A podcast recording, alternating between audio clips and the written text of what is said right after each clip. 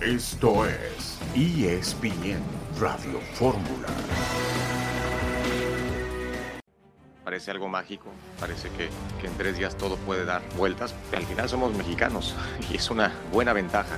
El jugador nos conoce, el jugador tuvo un proceso de éxito, después lo anímico, también lo emocional, la confianza hay que provocarlo y hay que decírselos mucho, que no sabemos todo y eso a veces cuesta en el jugador, pensar que ya yo ya lo sé, yo vengo de esta liga, yo vengo de este equipo, no hay nada que enseñarme y para eso el técnico tiene que prepararse muchísimo.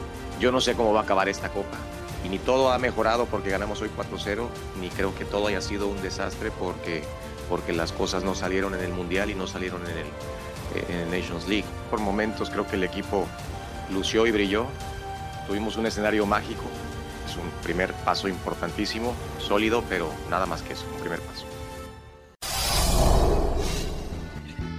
Se le escucha ubicado a Jaime Lozano, el nuevo técnico de la selección mexicana, después de la goleada del equipo de México sobre Honduras el día de ayer en la Copa Oro. Un saludo en este lunes 26 de junio de 2023. Estamos aquí en esta emisión multimedia de ESPN Radio Fórmula. John, buenas tardes. Betito, Pietra, un gusto estar con ustedes. Qué bueno la mejoría de la selección, pero relax, paso a pasito, ¿no? A mí a mí me recuerda mucho como cuando el Piojo agarró al América y se fueron a buscar el boleto a Nueva Zelanda. Ayer Honduras era para llorar, eh, ojo con Jamaica, ya platicaremos, ir paso a paso. Y el Jimmy muy listo. Él sabe que es difícil que se quede y si se queda, pues hay que vender la bandera mexicana, que eso es lo que queremos, que ya no queremos mate en la selección, ¿no? Totalmente, yo creo que es turno para un técnico mexicano, se le escucha centrado, ubicado, con mesura al técnico de la selección, pasito a pasito, como en la canción de, despacito de Luis Fonsi. Así hay que ir con la selección mexicana. Jorge Pietrasanta, buenas tardes. Hola Beto, buenas tardes. También un eh, saludo para John. Sí, totalmente de acuerdo. Eh, también hay que entender el, rival. La realidad es un rival que se mostró muy débil, pero también había enfrentado equipos débiles eh, en esta corta época de Diego Coca y no se había visto una selección como esta que le da eh, al conocerlo, cierto perfil ofensivo al equipo y termina haciendo cuatro goles. Lo de mágico momento para él lo entiendo perfectamente. Todos eh, los técnicos quisieran en su primera experiencia, su primer partido con selección mayor, sentarse en ese banco y ganar partido y golear, ¿no? Para él sí es un momento mágico, por supuesto que sí, pero, pero, pero vámonos despacito, como dice John, ¿no? Pasito a pasito y a ver qué pasa pero, pero sí cambió el entorno, ¿eh? El entorno cambió muchísimo, la misma gente lo percibió de esa manera y por eso la entrada ayer en el estadio. Sí, a nuestros jugadores les gusta que los, los apapachen, los escuchen, Que, que, que, el técnico sea como un tío, como un compadre, si traen problemas en casa, cómo invertir el billete, por ahí hasta de repente, pues si ganan, échense unas chelas y tranquilos, este, eh, mañana les doy libre. Esa parte, Pietra, que tú sabes, Beto, que queramos o no, la forma del futbolista mexicano a veces eh, no compagina con técnicos extranjeros. Sí, hablando en idioma mexicano, si se permite la expresión. El equipo de los Tigres, campeón de campeones, el Atlas no tiene ofertas por Quiñones, cuatro medallas de oro para México en los Juegos Centroamericanos y del Caribe. El Barcelona ya contrató a Gundogan, el futbolista alemán, el capitán del Manchester City y el equipo mexicano el día de ayer está claro que tuvo una buena actuación, pero hay que ir despacio. Simplemente que un mexicano te dirija, te sientes más representado, más cómodo. Esa parte tiene que influir, pero al final tenemos que rendir dentro de la cancha, es lo que dice Edson Álvarez, mediocampista del equipo mexicano. La selección tiene tres puntos, igual que Haití, Qatar con cero puntos y Honduras también con cero puntos en este grupo B del torneo de la Copa Oro 2023, el fútbol de la CONCACAF. Vamos a ir a la primera pausa de este lunes, arrancando la semana, y la pregunta del día tiene que ver con el hecho de si la selección tiene que ser dirigida por un técnico mexicano. Volveremos enseguida en esta tarde en ESPN Radio Fórmula.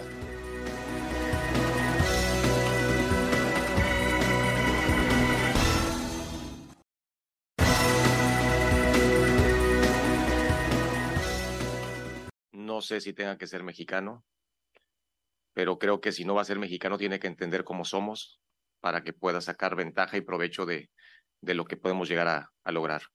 Yo lo pensaría así, ¿no? De poder entenderlos, de buscar siempre la empatía, de buscar siempre el bienestar personal para que el profesional pueda desarrollarse de la mejor manera.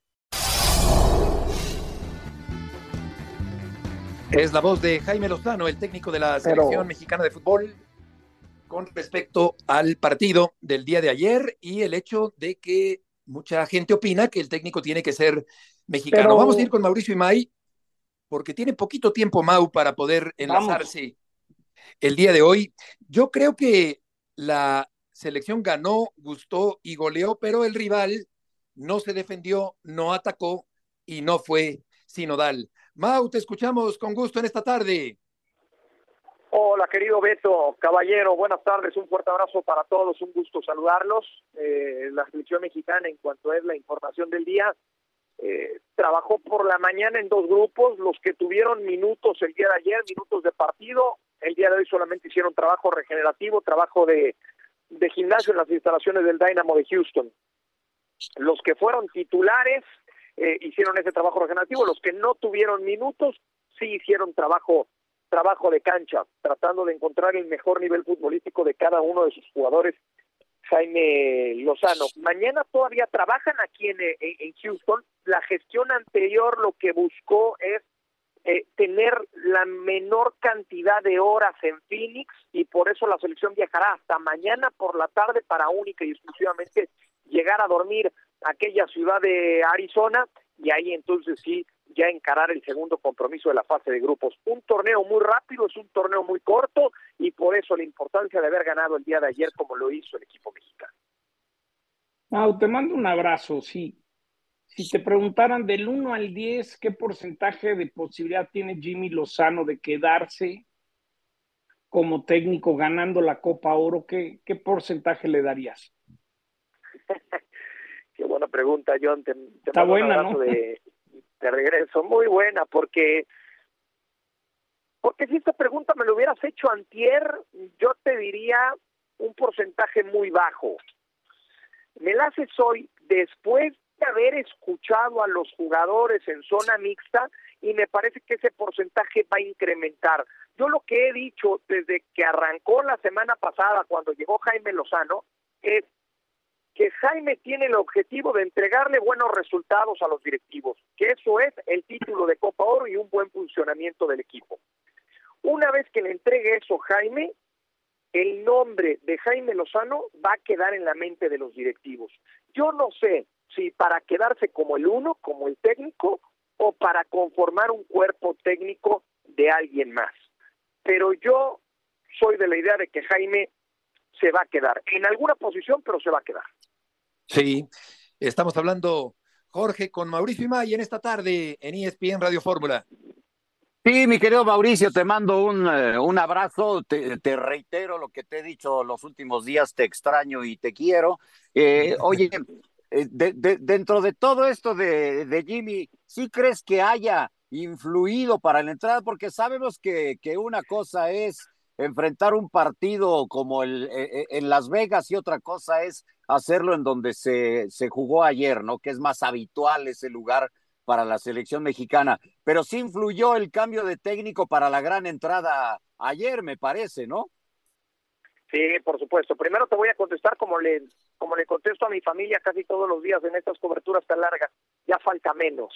Eh, y, y, después, siguiendo, siguiendo con el tema de la, de la entrada y, y de lo que influye Jaime Lozano, sí, por supuesto. Pudimos platicar a lo largo de la semana pasada con muchos aficionados aquí en Houston y nos decían, a ver, si hoy a mí eh, me nace la ilusión o las ganas de ir el domingo al estadio, es por el Jimmy. Es porque hay un técnico mexicano, eso que decían muchos aficionados. Eso de la nacionalidad me parece que hoy es clave eh, lo, lo habla el aficionado, lo habla el futbolista. Creo yo que ya estábamos muy irritados o fastidiados de, de un acento distinto. No voy a enfocarme nada más en el argentino porque yo creo que esto viene acarreándose desde Juan Carlos Osorio. Y hoy eh, con Jaime Lozano, hablando más con, como nosotros, con los términos que conocemos, que más nos gustan, con la forma de ser de nosotros, creo que ha ayudado uno, para el cambio de actitud por parte del futbolista en el terreno de juego y dos, para el cambio de actitud del aficionado en la tribuna.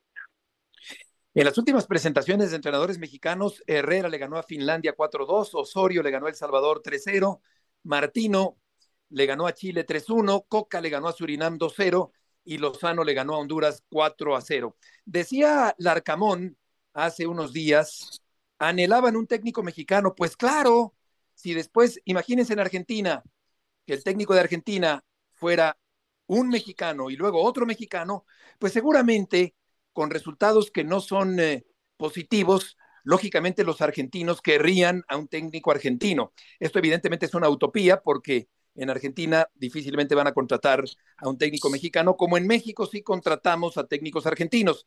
Aquí yo veo que se da una presentación eh, triunfal pero es eh, muy importante, Mau, no magnificar esta victoria del día de ayer. Y te preguntaría, ¿qué tanto puede cambiar la alineación contra Haití el próximo jueves o sientes que va a repetir Lozano el 11 inicial de ayer? Yo veo difícil que repite el 11 como tal por el poco tiempo que hay de recuperación entre, entre un partido y el otro, además con viaje de por medio, cambio de horario, muchas cosas que pueden terminar por influir en el aspecto físico del, del, futbolista. Yo creo que será muy importante que pasen estas 24 horas para, para darse cuenta y medir en qué momento físico está cada uno de los jugadores mañana, que los tenga ya a todos en el, en el terreno de juego con un entrenamiento de mayor intensidad y entonces ahí empezar a sacar conclusiones e ir perfilando lo que puede ser el, el once. De repente, eh, lo que hacen los entrenadores en estos torneos cortos es encontrar una rotación, el dosificar la carga de trabajo, el cumplir con ciertos cambios y entonces tener siempre físicamente a tope a tu equipo y que no cambie la cara en cuanto al funcionamiento. Veremos qué es lo que decide Jaime Lozano, porque también existe el escenario de que repite un once para el segundo compromiso, sume seis puntos y el tercero ya lo encare con un cuadro completamente distinto tomando en cuenta que ya estaría asegurando la primera posición de cara a la siguiente ronda. Oye, Mau, ¿te han comentado algo de Jamaica? Porque Jamaica tendría que haber ganado el partido contra Estados Unidos, tiene cinco jugadores de la Liga Premier. Si Jamaica no, si Estados Unidos no queda en primer lugar, que es muy viable, se pueden enfrentar antes México y Estados Unidos. Es decir, uno hace un análisis, me gustaría ver qué te has enterado cubriendo la selección. ¿Qué opinan de Jamaica? Porque pareciera que Jamaica es el que trae el trabuco. Es, es la selección que trae el trabuco, John, y de eso están conscientes en el equipo mexicano, por supuesto. Es la selección a la que hay que ponerle mayor atención. Y, y esto lo sabían en la selección mexicana previo a que arrancara esta, esta Copa Oro. Podemos hablar de, de nombres específicos como el de el de Leon Bale, eh, el atacante que juega en Inglaterra, como lo de Antonio que también juega en la Premier League, eh, como el caso del, del guardameta Blake ya de mucha experiencia. A mí lo que lo que me vienen diciendo hace tiempo de la selección de Jamaica es que lo es que tienen el talento, pero lo único que les falta es la organización para poder cumplir con un rol como el que cumplió en la eliminatoria pasada la selección de Canadá. Correcto. Mao, muchas gracias por la información del día de hoy. Un placer como siempre, caballero. Fuerte abrazo. Caballero, igualmente. Mauricio con la Copa Oro, sí. Estaba viendo, eh, por ejemplo, Jamaica tiene a este chavo Damari Gray, que llegó a jugar en la sub-21 de Inglaterra, es del Everton otro Ethan Pinot del Brentford, Bobby Reed del Fulham, otro Micael Antonio del West Ham. Esa es su máxima figura. ¿no? Exactamente. Entonces, de, repente ves que fallaron un penal, que Estados Unidos empató de chiripa. Eh, eso es lo que quiero ver. Es decir, no es que uno no sea, claro que hay que ser positivo, pero hay que ser realistas. La selección de Honduras la selección ayer de Honduras era para llorar.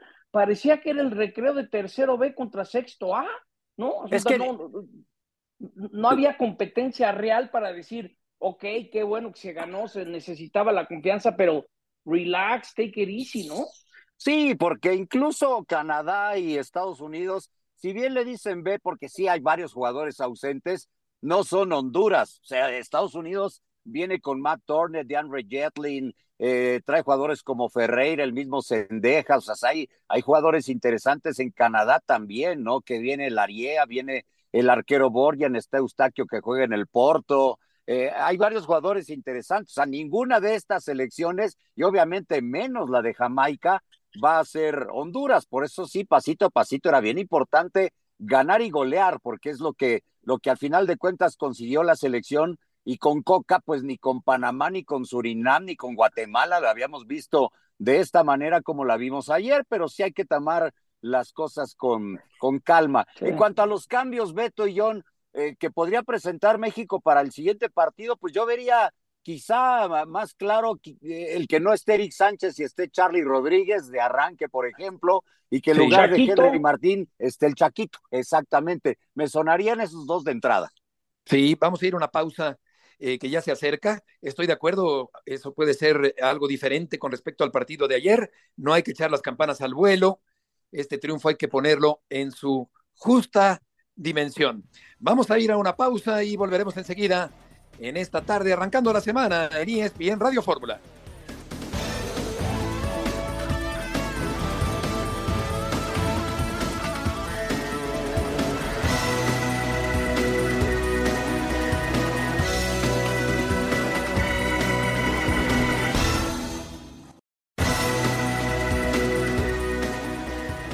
Partir del 24 de junio y durante toda la Copa Oro, yo levanté el oro. te puedes perder los mejores relatos contados por los campeones. Acompáñenos en Star Plus Sports Center, Fútbol Picante y ESPN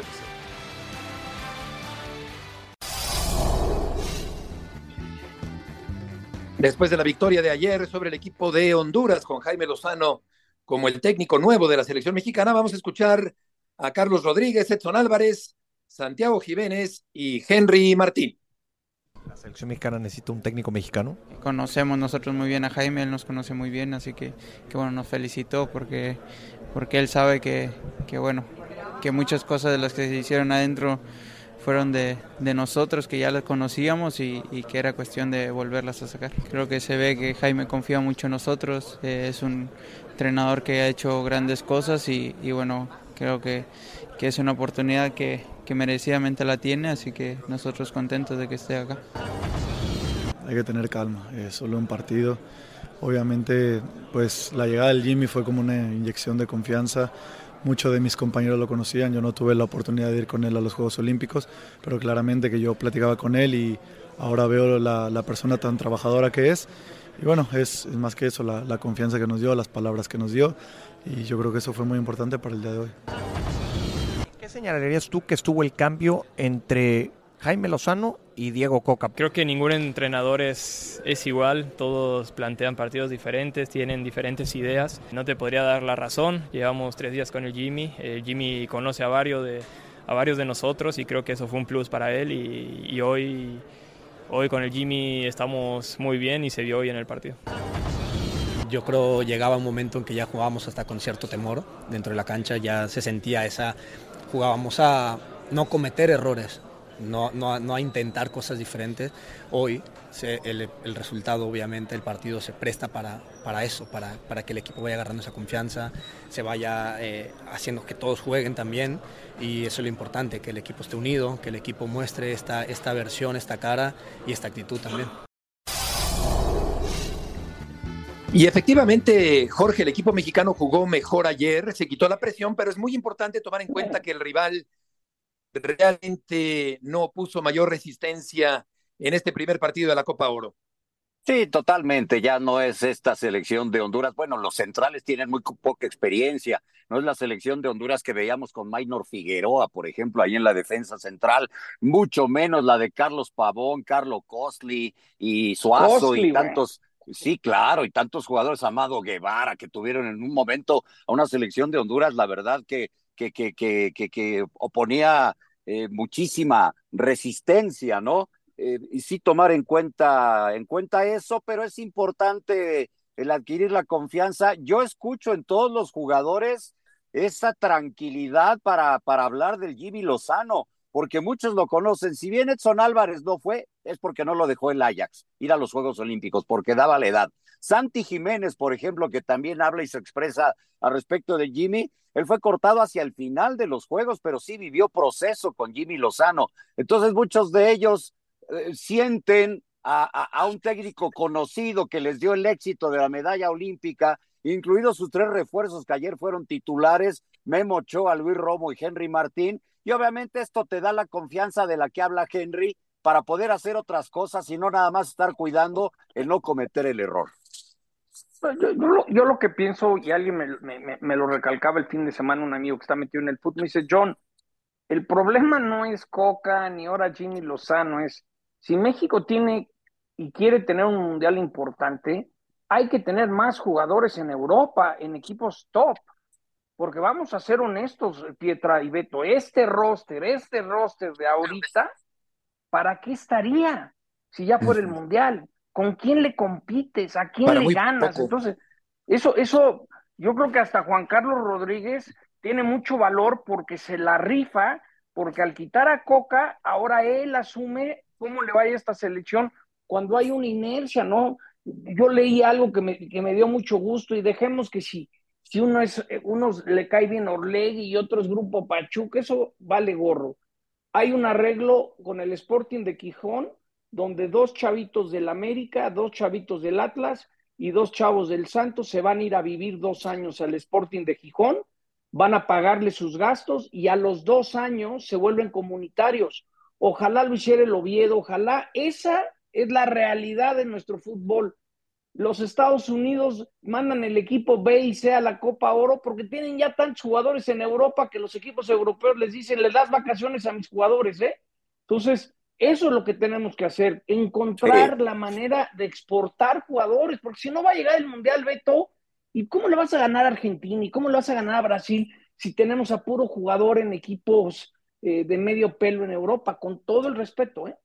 Yo creo que es una muy buena reflexión, eh, Jorge, la que hace John, porque ciertamente esta selección mexicana, yo veo que le puede ganar 4-0 a Honduras, pero veo muy complicado este grupo de jugadores, que este grupo de jugadores le pueda dar pelea a las grandes potencias.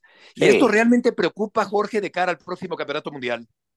Sí, no hay eliminatoria, no sé eso hasta qué punto pueda eh, perjudicar o beneficiar, ¿no? Porque finalmente, pues una eliminatoria te mantiene en un ritmo de competencia interesante, ir a jugar a todos estos lugares en donde ya sabemos se hace, se hace muy difícil. Y además, no exportas jugadores. Yo tengo por ahí una lista de seis, siete que están en segunda en Portugal, están intentando, pero no deberían de ser seis, siete. Estados Unidos manda así a, equipos pequeños y luego van creciendo y creciendo y ahorita son más de 50 los jugadores que Estados Unidos tiene en Europa. Este Eso sí es clave, es, es eh, totalmente tienes que clave. Hacerlo, Pietra. Lo tienes que hacer y sobre todo no, teniendo eliminatoria, John, porque para ahorita le vamos a sufrir en todo este proceso.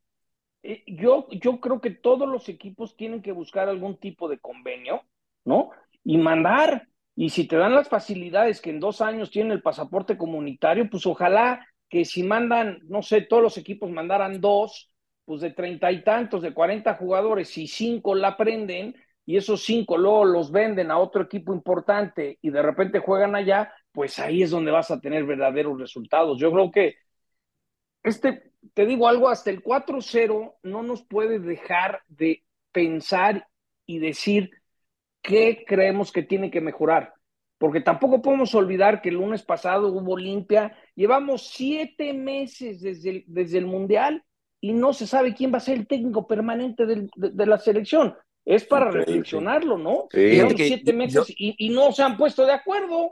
De acuerdo. Yo, yo, no yo tenía esta, esta discusión con un hombre erudito, enciclopédico, un gran maestro en estas mismas frecuencias de Radio Fórmula, don Fernando Marcos, con el que tuve el gusto de trabajar durante cinco años en un programa a esta hora, en esta misma estación, y él decía que no era necesario que el futbolista mexicano fuera a Europa.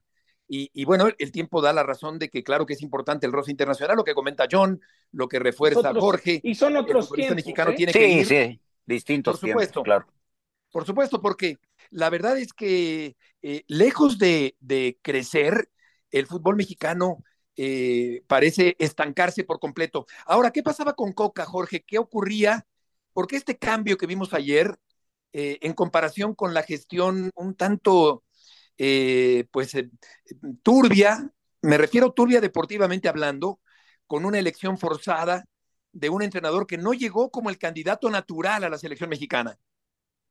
Sí, primero eso, ¿no? El, haber llegado así como con calzador, cuando ya tenía él un, un proyecto y eso pues, debe de complicar las cosas. Punto uno. Y punto dos, ya en la cancha, él quiso imponer un estilo como el que tenía en, en Atlas cuando pues no, no tiene la selección mexicana ningún jugador como que pueda desempeñar una labor en la cancha como Quiñones, ¿no? Por ejemplo. El, el, el, estilo de juego que quiso imponer Coca con la selección mexicana no está para las condiciones de los jugadores de la selección. ¿no? Ese, es, ese es un hecho ni de ahorita, ni de, ni de hace 10 años, ni de hace 15. Y por eso llega el Jimmy y utiliza eh, lo práctico, el sentido común y la cosa cambió.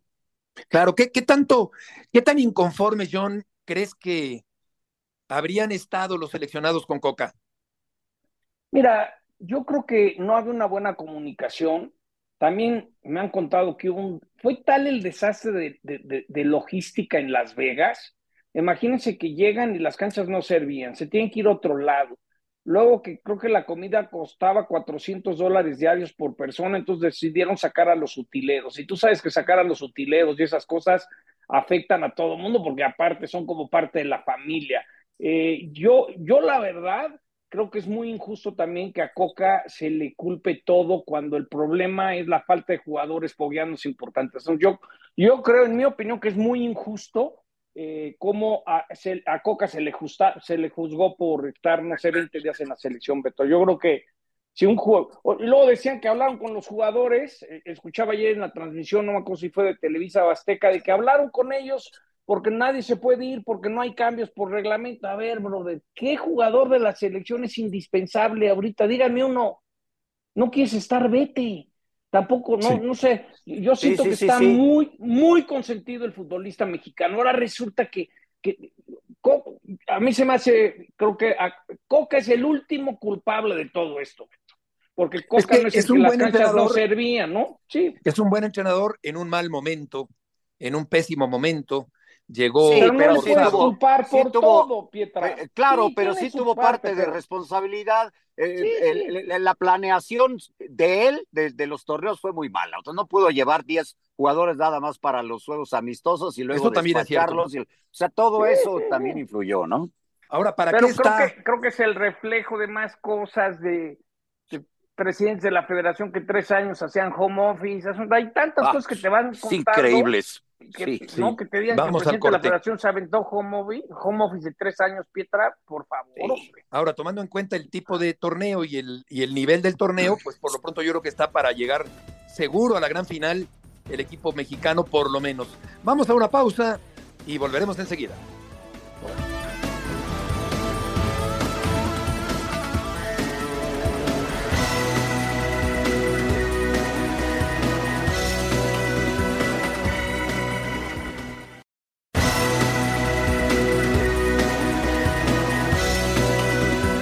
Tarde, Sotcliffe, Pietrasanta y Murrieta en ESPN Radio Fórmula.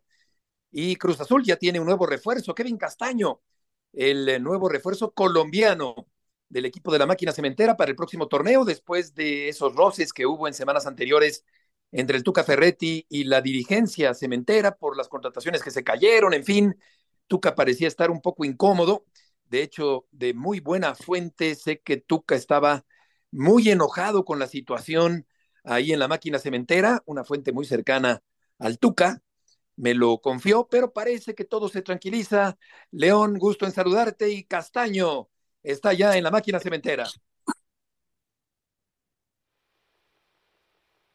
León, gusto en saludarte.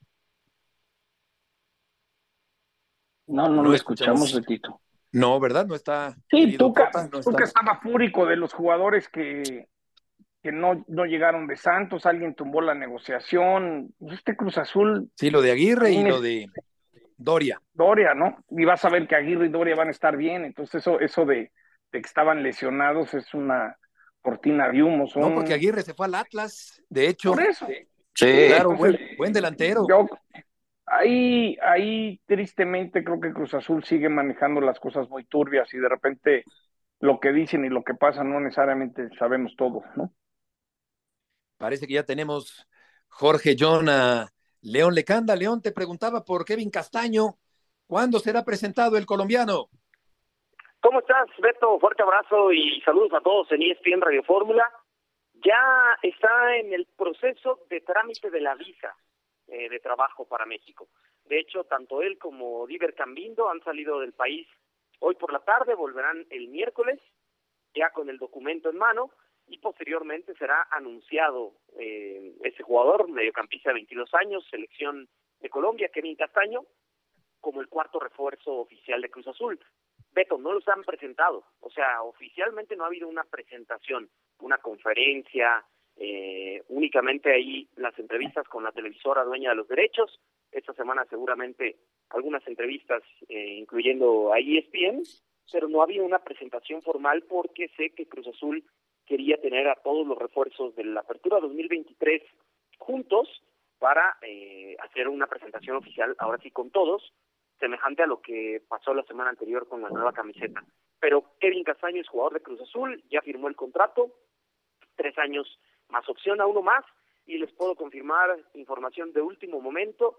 Cruz Azul ha cerrado hoy ya todos los últimos detalles contractuales, también para la llegada de Willer Dita, defensa colombiano de 25 años. Lo anunciábamos eh, de forma exclusiva la semana pasada, Beto, en ESPN. Este será entonces el quinto refuerzo de la máquina, contando también que Jesús Dueñas está virtualmente arreglado, entonces serían ellos dos para incorporarse a la máquina, y lo de Alan Pulido que todavía está en el aire, Beto. Hay un acuerdo ya con el jugador y con su representante, tanto en términos del contrato como en salario, etcétera, pero eh, hasta donde sé Sporting Kansas City todavía está pensando si lo quiere vender o no en este mercado de verano. hola, León, es lo que yo te quería preguntar, porque la semana pasada me platicaron que, que Chivas realmente ni estaba dispuesto a pagar lo que pedían, que era Alan Pulido querer irse a jugar a, Guadalajara y que la, su única opción es, era Cruz Azul. Entonces, pues, ¿qué está pasando? Sí, John, Mira, yo lo que sé es que a raíz de que se cayó lo de Eduardo El Mudo Aguirre, jugador mexicano, Cruz Azul empezó a explorar las alternativas de otro centro delantero mexicano. Y no hay muchos en el mercado disponibles, esa es la realidad. Incluso hay varios, ¿no?, que han estado en selección en los últimos años y que hoy están lesionados, como pudieran ser un Javier Hernández o un JJ Macías, ¿no? Que en ningún momento pues los ha buscado también para que no se malentienda este comentario que estoy haciendo, pero lo que quiero decir es que no hay centros delanteros mexicanos o no hay muchos disponibles en el mercado. Cuando pasa lo del Mudo Aguirre, entonces Cruz Azul se da la tarea de tratar de encontrar otro, precisamente porque no tiene más plazas de NFM disponibles. Con la llegada de Willer Dita, estamos hablando de que Cruz Azul ya tiene esos nueve jugadores no formados en México para registrar en el torneo de apertura 2023 esta misma semana y todavía tiene que deshacerse del chileno Iván Morales, que sigue entrenando por separado en el club. Así que Cruz Azul necesitaba un jugador mexicano, por ello apostó por Alan Pulido. Yo lo que sé por voces dentro de Cruz Azul, John, es que hay dos versiones. Una, que efectivamente es Sporting Kansas City el que está alargando la negociación y tratando de sacar más dinero o incluso no vender al jugador que hoy le está dando resultados con seis goles en los últimos cuatro partidos, etcétera, pensando en un regreso que sería épico, ¿no? Porque el equipo está en los últimos lugares en su conferencia. Y la segunda, que pudieran estar utilizando tanto el nombre de Chivas como esta negociación en curso con Cruz Azul para obtener una mejora de contrato y una renovación por tres años, que es lo que Pulido originalmente pedía al equipo de la MLS. En cualquiera de los casos, lo de Pulido todavía no está cerrado, sí está avanzado porque en términos del jugador y del contrato, todo eso sí les puedo confirmar que ya está, pero si Sporting no lo quiere vender, pues no va a llegar en este verano y pudiera venir como jugador libre a partir del 1 de enero. Sí, el Cruz Azul arda históricamente en cerrar sus contrataciones. León, muchas gracias por la información. Muchas gracias a ustedes. Buenas tardes. Buenas tardes, León Lecanda. Y dejó de hacer muina, como decimos en México, el Tuca Ferretti, y ya tiene las contrataciones eh, aseguradas. Por otra parte, antes de darte pie, John, con la información sí, del América, Eh, bueno, antes que, que eso, me estaba acordando colombianos, Jorge, en el Cruz Azul.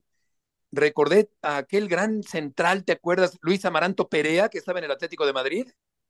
Sí, claro, claro, qué, qué, qué, buen jugador. Estaba yo tratando de recordar porque, porque de repente la verdad es que vienen argentinos y son de contentillo, no sabemos si algunos de ellos rindan, otros si lo hacen, y, en fin. Bueno, eh, el business, el business, mi Pietra. Sí, sí, sí, exactamente, porque tú piensas en paraguayos regularmente vienen a rendir, o hasta sí. los colombianos, ¿no? Este Kevin Castaño, Kevin Castaño acaba de jugar contra Alemania, no fue titular con la selección Colombia, pero acaba de jugar en la victoria de la selección de Colombia 2 por 0 contra Alemania allá, ¿eh? Eh es un jugador joven, pero es interesante y, y me gusta que, que, venga para acá a, a, la máquina de Cruz Azul. Yo sí recuerdo muchos colombianos que han venido a México y, y, y buenos jugadores, pero lo de Teófilo Gutiérrez, ¿te acuerdas también? Teófilo, con, se, se, le recuerda aquella falla, ¿no? En, aquella en falla, bueno, pero sí, sí, sí. sí, Pero ese, ese, ese sí acabó a garrotazos en Cruz Azul, ¿no? Sí, ¿no? se París, acabó yéndose París, medio mal arriba, si no mal recuerdo. Sí, arriba. Oye, antes de, sí, antes de escucharte, lo, el amistoso de América Cruz Azul, 3-1 ganó el América. Sebastián Jurado para un penalti, debutó el colombiano Cambindo, otro, otro colombiano de la máquina. Jardiné debutó como técnico del América. El América no contó con ocho jugadores del primer equipo y fue el último amistoso de los dos equipos rumbo al próximo torneo. Y tienes, John, información del América, justamente. Sí, desgraciadamente no es lo que quiere oír su afición, pero me ha confirmado la directiva del Atlas que lo de Julián Quiñones no ha habido ni conversaciones ni nada, decir, están muy lejos de mandar a Quiñones del Atlas al América, ¿no? Yo, yo creo que lo que pide Atlas o lo que buscan a cambio, pues no va a ser tan fácil, ¿no? Entonces, simplemente decirles que lo que se ha manejado en las últimas horas, que Quiñones está a la vuelta de la esquina, ya agarró periférico y ven Tlalpan rumbo a Cuapa, pues no, pues no. Eh, está en estos momentos todavía instalado en, en, en, en, Guadalajara. Por cierto, el Atlas el 5 de septiembre va a inaugurar las nuevas instalaciones. Beto, te van a encantar, son las está haciendo alguien muy taurino, este Sordo Madaleno. Sí, claro, Javier. Sí, es un gran arquitecto, sin duda. Qué, qué, maravilla. Y, y, con unas ideas muy modernas, eh, vanguardistas uh -huh. en cuanto a la arquitectura. Bueno, Quiñones no va a ir al. al a, a por, por no hay nada, no, es decir, no, no hay nada, no, no, hay ni negociación, no hay ni pláticas, ¿no? Eso, eso no quiere decir que cambie esto en una semana, pero no va en las próximas horas a anunciarse que Quiñones va a la América. Eso no es cierto. Bueno, confirmando por lo si no va que... Cuapa, sí. Sí, y es que confirmando lo que, lo que dice John Sutcliffe hace rato, me platicaba César Caballero que cubre, está muy de cerca también con el América, que habló con el representante de, del jugador de Quiñones, que a él no se, le, no se le ha acercado ningún equipo, dice, para preguntar, y menos el América por Quiñones. Pues ¿sabes a dónde se iba a acabar yendo? Si no a Cuapa, seguramente al CAR, porque lo quiere naturalizar a Quiñones en, esta, en este afán de naturalizar y pensar que esa es la solución del fútbol mexicano. Restrepo también, ¿te acuerdas, Jorge John? Eh, nos recuerda Mario, nuestro productor, Restrepo, otro colombiano de la máquina cementera en otro, su momento. Sí, sí, sí, sí, y ahora pues traen a, a estos, ¿no? A Cambindo y, y al Kevin Castaño que, que está por, oye, por llegar. Oye, oye, en el en América... Época... Perdón, sí, perdón, John. Sí, Pietra. No, adelante, Pietra. No, es que nada más iba a decir, con todas las ausencias que tiene el América para, para enfrentar a Juárez el fin de semana, no tienen ni centro delantero, ¿eh? A ver a quién van a, a usar. Será el Mozumbito, yo creo, no sé qué vayan a hacer, sí. porque no hay centro Está delantero, ¿eh? Me dice un amigo ayer, oye, ¿por qué no vamos a ver al América el sábado, el viernes juegan a las 7 contra Juárez? Le dije, ahora le hacemos una quiniela comiendo para quien, quien, el que más titulares tenga, no paga la cuenta. Ah, buena, buena. Es una, buena, es una buena apuesta. Aviéntate el 11 del de América sin saber bien, bien que con todos los chavitos que agarraron, ¿no? Porque sí. están todos en, en, selecciones, porque no y solamente. Fidalgo suspendido, además. Claro. Y, y, cabe, y, cabecita lesionado, y Henry Cabecito no está, la rodilla, Sendejas sí. no está. Sí, Henry sí, con la selección, Sendejas con la de Estados Unidos, sí es cierto. Oye, está vamos complicado. a platicar, sí, del campeón de campeones del fútbol mexicano, que es el equipo de los Tigres. Los muchachos no se conforman nunca con nada y, hoy volvieron a demostrar que, tienen hambre de, victoria, de logros, están acostumbrados a vivir estas instancias, que están dejando un gran legado y cuando participemos, participemos en el, la League Cup, la vamos a querer ganar. Y cuando participemos el siguiente torneo por la, por la Liga, la vamos a querer ganar. Y es la exigencia cuando tienes ese tipo de futbolista, por no decir eso, ¿no? Sin duda que todo te ayuda. Es la voz de Robert Dante Siboldi, que fue el tercer técnico en un mismo torneo. Parecía un equipo con muchos problemas, con irregularidades muy marcadas y sin embargo, gran mérito de Siboldi el poner John a los Tigres como campeones del fútbol mexicano. Pues sí, ahora, campeón de campeones. De mar, y ahora Guiñac ya, ya no tiene que demostrar que no se vacunó o que se vacunó. ¿Te acuerdas cuántas veces no fue Estados Unidos Guiñac? Porque no se había vacunado y, no podía ir a Estados Unidos. ahora ya, ya, ya lo pudo hacer porque ya no te piden esto, ¿no? ¿Qué tan importante y qué tan grande será Guiñac, Jorge, que aún no encontrándose en su mejor momento, por no decir que va a la baja, todavía le alcanzó para meterse en un equipo y contribuir en un equipo a pesar de sus errores como campeón del fútbol mexicano.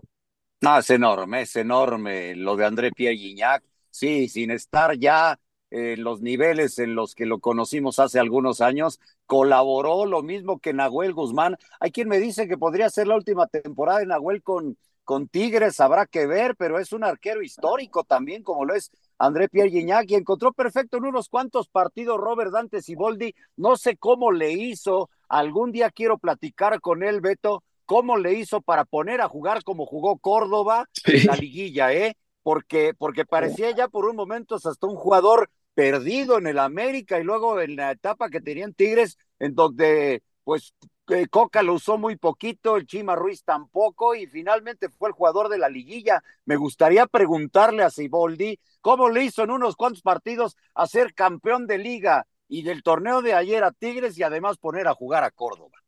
Qué forma de optimizar a un jugador, claro. Y, ahora sí que la misión imposible que tiene, tiene el Tato, ¿no? Tiene que traerse a su, a su Tom Cruise. Es decir, Monterrey le urge a alguien, ¿eh? mediáticamente, ¿no? Es la verdad, le, surge a alguien así Tato, Tato se fue a Europa, Tato Noriega, sí. Está en Europa, quería traer al del Tottenham, al brasileño, dicen que se, que ha complicado, eh, pero Monterrey necesita a alguien, es decir, ese mercado es totalmente diferente porque hasta se ponen a, en redes sociales y la competencia y el vecino y la rivalidad y la sultana, entonces sí creo que Monterrey, que tiene un equipazo, le hace falta su guiñac para poder sentirte que le compites al de enfrente, ¿no? ¿Te acuerdas que lo intentaron con Jansen y no les funcionó? Sí, sí, sí, sí. Este claro. no es tan fácil, pero eso sí, sí tienen dinero y billete para pagar fuera de mercado que solamente los regios tienen, Pietra. Sí, claro. Al que quieren es a Rodrigo Aguirre, ¿no? Y parece que, que podría cerrarse ya lo de Aguirre para el equipo de Monterrey. Que esa es una buena, buena contratación, pero por lo pronto sí regresó Tato sin, sin los refuerzos confirmados. Vamos a ver si, si se da para el comienzo de la. Aguirre saldría de Monterrey y se iría a Toluca. Iría a Toluca. Bueno, pues vamos a, Toluca. a ver en qué termina. Oye, la jornada 1, Jorge John, el viernes, como ya apuntaba el Trotamundos América Juárez a las 7 de la noche en la cancha del Estadio Azteca, los Pumas a las 9 de la noche y Mazatlán Pachuca, que será también, si no me equivoco, a las nueve. El sábado, San Luis Monterrey a las cinco, Tigres Puebla a las siete y Atlas Cruz Azul a las nueve.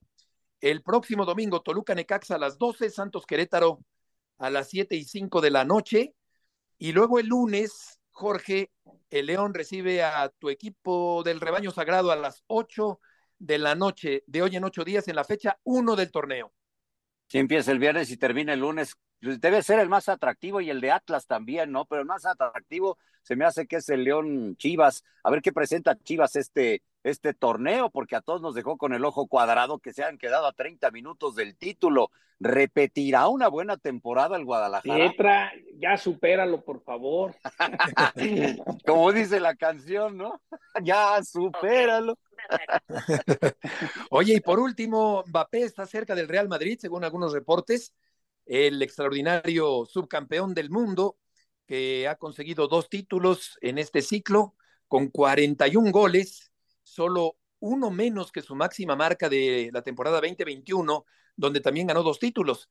En el año, en el ciclo 19-20, 2019-2020, consiguió cuatro títulos Kylian Mbappé con el Paris Saint-Germain y sería fantástico verlo con la camiseta del Real Madrid, algo que todavía no se descarta, Jorge, para la próxima temporada.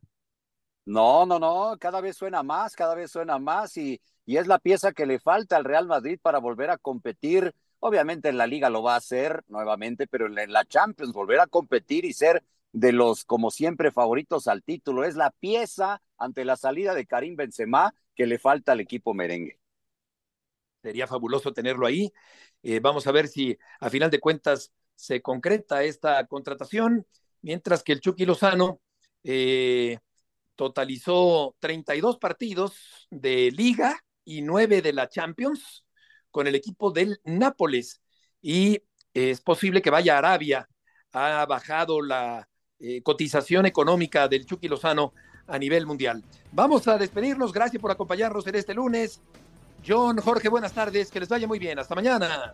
Igualmente. Buen, buen provecho. Buenas tardes.